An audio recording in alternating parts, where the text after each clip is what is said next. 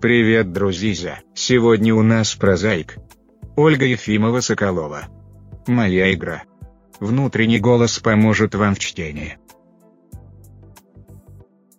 Всем привет, с вами книжные разборки с сам издатом, и я, Алла Чумаченко, расскажу вам о книге «Моя игра» Ольги Ефимовой-Соколовой. Написана в жанре современная проза. Книга рассказывает нам историю Марианны, умной, экстравагантной девушки, которая работает помощницей руководителя международной компании. У нее есть шестилетний сын от бывшего мужа дипломата и необычайный советчик. Так вот, она встречается и легко влюбляет в себя мужчин, путешествует и очень хочет, чтобы ее заветная мечта сбылась. Пусть вас не удивляют методы Марианны, ведь она любит фантазировать. Правда, и люди вокруг тоже ведут свои игры – а за этим так интересно наблюдать из полутемного зрительного зала.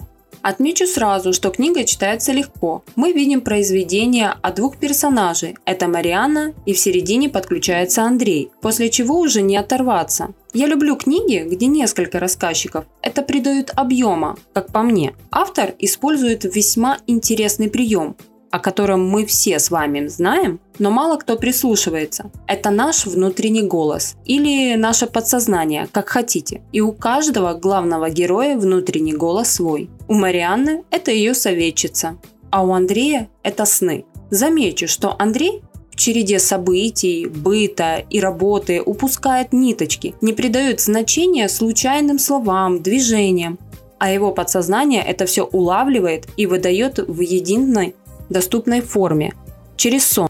И тут вступает в действие сам Владимир Маяковский с его двумя пьесами «Мистерия Бух» и «Клоп». Автор с ними вводит еще троих героев – Лилия, Ося и Меркуль. Историю Маяковского и его окружения я рассказывать не буду, ведь так расскажу интригу самой книги. Но скажу, что после прочтения книги э, Ольги я пошла изучать биографию автора и читать его пьесы. Что до сюжета, то я в меру своей жестокости рассчитывала на другой конец и была немного удивлена, хотя если бы использовала пасхалки, которые кидала подсознание Андрея, то конец был бы мне ясен. Напишите в комментариях, кто разгадал, чем дело кончилось до последней главы. Персонажи живые и объемные, и это не пустые слова. Откровенно говоря, главная героиня меня раздражала. Она достаточно умная и хитрая, целеустремленная женщина и самодостаточна, но ее методы противоречат моим.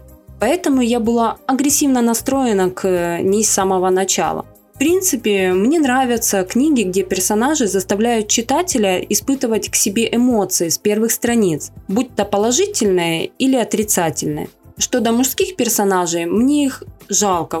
Ну вот правда. Оба самодостаточные, взрослые, умные, знающие свое место и дело мужчины. И тут им на пути попадается такая особа. И самое приятное было, когда в конце, несмотря на всю игру Марианны, ее обошли, и ей пришлось играть по чужим правилам и по чужому сценарию. Тут я, конечно, позлорадствовала немножко, ну как есть. Спасибо автору за интересное произведение. Скачать книгу можно по ссылке в описании. Напоминаю, с вами были книжные разборки с сам издатом. И я, Алла Чумаченко, рассказывала вам о книге «Моя игра» Ольги Ефимовой-Соколовой. Спасибо, что слушали. Хорошего читательского!